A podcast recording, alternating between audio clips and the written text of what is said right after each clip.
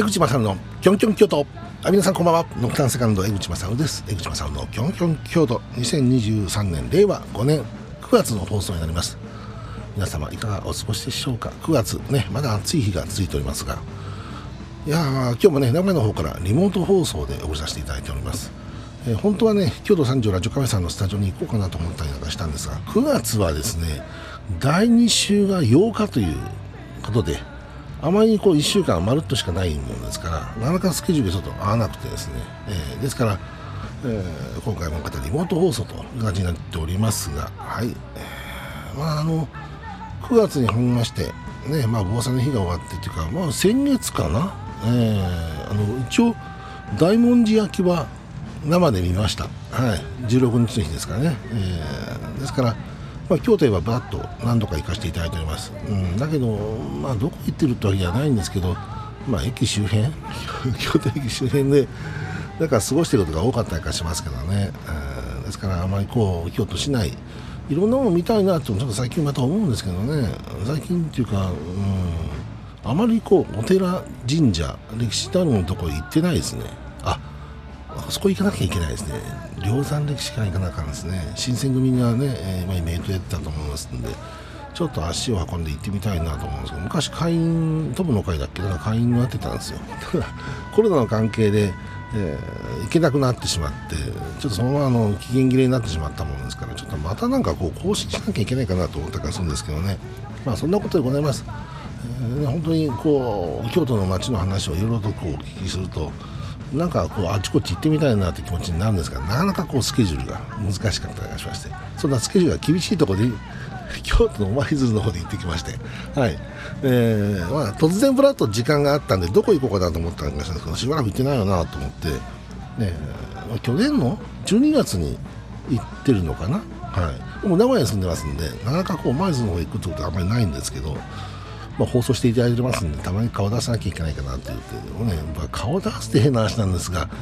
あの舞鶴をちょっとブラブラとしようかなと思ってにあ時間があるならちょっと放送局顔出そうかなと思ってねちょっとお昼の時間だったんですけどね顔出させていただいて、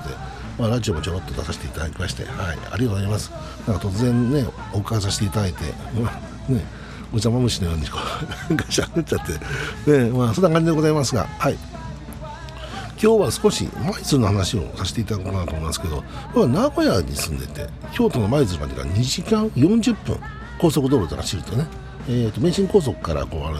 米原ジャンクションかな、ね、滋賀県のあそこからずっと北を持っていくと敦賀のジャンクションかな福井県の。であれをこうね若さの方といいますか舞鶴方面に向かってくるという。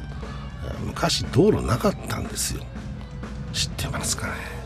敦賀から先っていうか敦賀から舞鶴までっていうのは高速道路なかったんですね、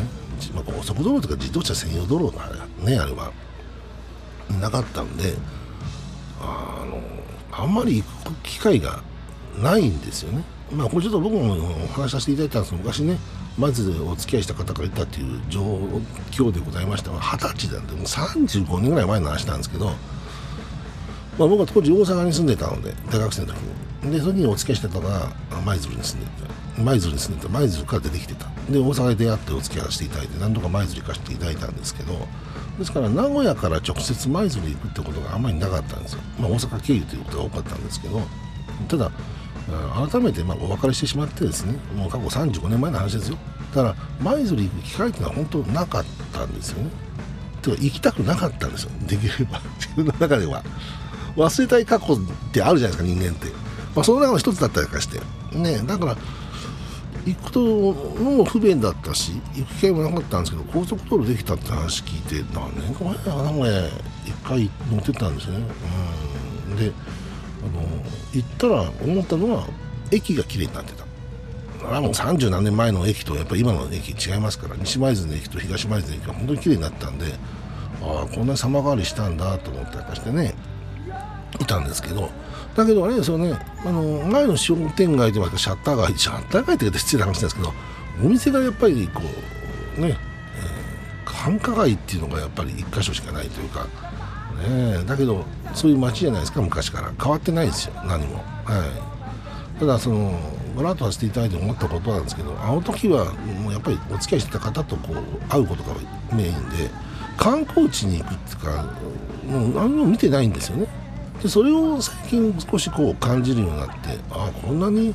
あちらこちらとこう行くところがあるんだなと思ってね。もちろん京都のまあ、ね、町の、まあ、あるの歴史っていうのはやっぱり多いですから観光は日本に限らず海外からも来られますけど舞鶴に海外から来る人っていうのはあ少ないのかな。ちょっと僕はあんまり行ってたことはないから行かないですけどただねあの五稜スカイタワー。僕上がりましたしねこれ、えー、あのぜひ行ってくださいって言われたんでぜひ行ってってこと。でぜひぜひってことで行ってきましたけどやっぱ本当綺麗ですもんね、えー、あの景色はこれやっぱり行かなきゃいけないなと思いますね、えー、からえー、トレトレ市場です。ねトレトレ市場のよくブラブラと僕行くんですけど、うん、この間行った時水曜日だったんでお休みだったんですね。ああそうか水曜日休みなんだと思ったりしたんですけど、まあ、あれはあの駐車場だけ行ってでそのやってないからそのままちょっと別のとこ行こうと思って行かせていただきました。ね、赤レンガ倉庫、今回行ってないですね、ただ、あのたまにブラッとします、お土産買ったりとか、なんか覗いてると面白いなと思って見てたりするんですけどね、はい。まあ、イベントもねやってたりなんかするしたまにねこうそういう場所になったのかな。ねそういう環境ですよね。こうなんかイベント的なものができるようなそんなスペースがあるしね、うん、だからあそこも一つこう自分の中では行動範囲の一つですね。はい。であと田辺城あと舞鶴公園ですね。これ歴史が好きなので、はい、歴史が好きだということなんですけど今ね,、まあ、ねどうする家康じゃないですか。NHK 大河ドラマは。えー、まあ、どちらかというと地元が、ね、名古屋なんで僕はね。だから岡崎ですとか、ね、信長さんも起用する岐阜とかね、えー、似た方ですから。どちらかというと今のね大河ドラマの「どうする家康」は自分のところの住んでる地元に近いですから。ねだけど、まあ、田辺町はまあね細川雄斎さんね、えー、が、まあ、最後にねそちらにいたという話で。で何度か行かして2回か3回ぐらい行ってますね。で立ち寄らせていただくと、まあ、ボランティアの方が、ね、ガイドされてる時は大体お話ししていきますね,、はい、ねなんかこう歴史の話になって、ね、面白みがあって、まあ、光秀さんの話ですとかね、うん、やっぱりそういう話をしたりとかしますね、まあ、近くに、ね、福知山が光秀さんですからね。ですからそんな話はしていただいたりとか、うん、だから田辺町舞鶴公園というのもね、えー、まあ後で知った。僕はだから35年前に来た時は知らなかったというかまああまり関心がなかったですね当時は、はい、ですから今はねこう見るものにこう興味を持つようになったもんですからね行かせていただくことになりまして。ね。あと東舞鶴の駅周辺をぶらっとすることがたまにあります、まあ、でも飲食ですね。食べることが多かったりしますけどえ、卑弥呼さんってね、え、何度か話していただきましたね、えー、今回は水曜日お休みだったんで貼らなかったんですけど、えー、あと水曜日はトドゲンさんね、え、ありますけどあちらでランチを食べさせていただきました。はい美味しかったです。もうあのたまに寄らせていただきますけどね。はい。え、あと引き上げ記念館ね、え、立ち寄りました。水曜日お休みです。なんか水曜日ってダメだね。なんか一斉に休んでるのかな舞鶴ってって思ったりしてちょっと今度行く時別の日にしなきゃいけないかなと思って貸したんですけどね。引き上げ桟橋も行きましたですけど2回目かな、ね、あそこはね、え、ユネスコ世界記憶遺産に、ね、決定ということでございますけど第二次世界大戦後のね、え、日本にこう帰国される方シベリアね、ねから帰国される方があそこで、ね、引き上げという形でね、えー、まあ帰ってくるのを皆さんが待ってたという歴史のある場所でございます。今の時代こうやっぱり引き継いでいかなきゃいけないものってやっぱりあるよねって思うしその中の大切な部分じゃないかなって自分はあそこの資料館見た時に思いましたですね、まあ、今回は、ね、強いでお休みだったんですけど以前に一度行ってますので中の資料を見せていただきましたですけどやっぱりこう今の時代とねもう全然こう違うわけじゃないですか。もう想像もつかないような時代だったわけですよね。うん、それをやっぱり今の若い方々含めてねどんどん今後の歴史には残していかなきゃいけない部分かなと思って、ね、その世界、えー、ユネスコね世界、えー、記憶遺産になったってことが非常にいいことだなと思うんですけど一つだけお願いしたいのは、えー、引き上げ記念館っていう名称が果たしてどうなのかと僕は思うんですね。記念じゃないもんねこれ。なんかこれ今回僕は思うんですけど行かせていただいて思ったことですが引き上げ資料館か引き上げ歴史館という名前の名称にできれば変更をお願いしたいと本当に心から思ってますね。あこれ大切なことでますね。記念じゃないもんね。だってさ、うん、戦争って記念じゃないもん。やっぱり歴史であったり語り継いでいくものの中だと思うんでね。これだけはねちょっとあの舞鶴の関係者の方々ぜひともちょっとあのユネスコ決定したんですからね。世界遺産記憶遺産に決定したんですからそれを機会にですね名称変更を僕は個人的には思いますね。はい。ね。非常にね綺麗な海なんですよね。あの桟橋のところ。透き通って下が見えるじゃないですか。ちょっと深いところはやっぱグリーンっぽくなってくる海の色ですからねだったりしますけどまあ、そんなことをねこう感じたりしましたね,、うん、ね木材工場がそばにあって今は少しねあの当時に比べると様変わりしてるのかなと思ってからするんですけど、まあ、当時を知らない自分としてはですねあまりこうね、えー、当時のことがわからないんで何ともお話はできないんですけど今言ってもこうなんか心が少しね痛むような場所だなと自分は思いますね。まあ、そんなことでございます。ノクターンセカンドの話をしようとしましょうか。僕はバンドやっております、ね、ラジオのパーソナリティだけではございません。ラジオは番組です。僕はパーソナリティじゃなくてラジオ番組をやってるだけということでございますけどノクターンセカンドこの春のツアーから夏のツアーっていうのでやっております。今年23本ねライブの予定がありますけど、まあ、ちょうど中中盤あたりに来ましたですけど、えー、と9月か。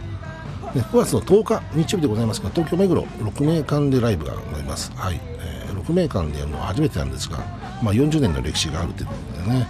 えー、僕は27年前そのノクタンセカンドの前身のノクタンというバンドやったんですけどこの時には目黒はライブステーションだったんですよライブやりに行くのは。で6名間でやったことがなかったので今回ね、えーまあ、27年という月日が流れましたですけど、えーね、6名間でライブやらせてまあ、歴史のあるところで、まあ、いろんなアーティストがこう出身でね、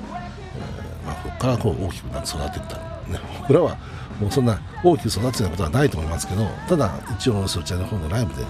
え、ライブ会場でねライブができるということが決定しておりますんで、え、16時ぐらいかな出番がね、はい、だったりしますんでね。もしよろしければね関東方面に聞いてる方いないと思いますけどねそんなことでございます。市川うらら FM さんでも僕ラジオやっておりますんでレギュラー毎週ね、えー、まあ、そちらの関係もありますんでね。でそれがあると10月の7日からじゃあごめんなさい10月の中だったっけ？そうだ10月の中だな？あそうだ10月の中ですね、えー、秋のツアーが始まります。こちらは静岡佐賀市さんでねライブ始めますけど、えー、そこからスタートしましてはい、えー、京都方面は10月じゃあ11月だ。ね11月の18日が大阪心斎橋バロンね、バロンさんでございますが、こちらも初めてなんですが、こちらでライブやらせていただいて、翌日が11月19日日曜日でございますが、京都の河原町、ね、まあ、五条に近い河原町ですけど、アークデューさんでライブが決定しておりますんで、まあ、京都の方は、ぜひそちらの2日間、ね、大阪、京都で 2days でございますんで、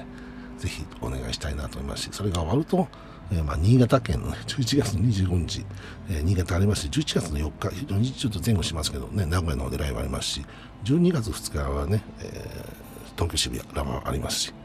12月16日横浜リットということでね、ライブまだまだありますんで、そんなことでございますが、また次回10月ですけどね、またいろんな話ができればなと思ってかしております。お相手は江口正マーフィーでした。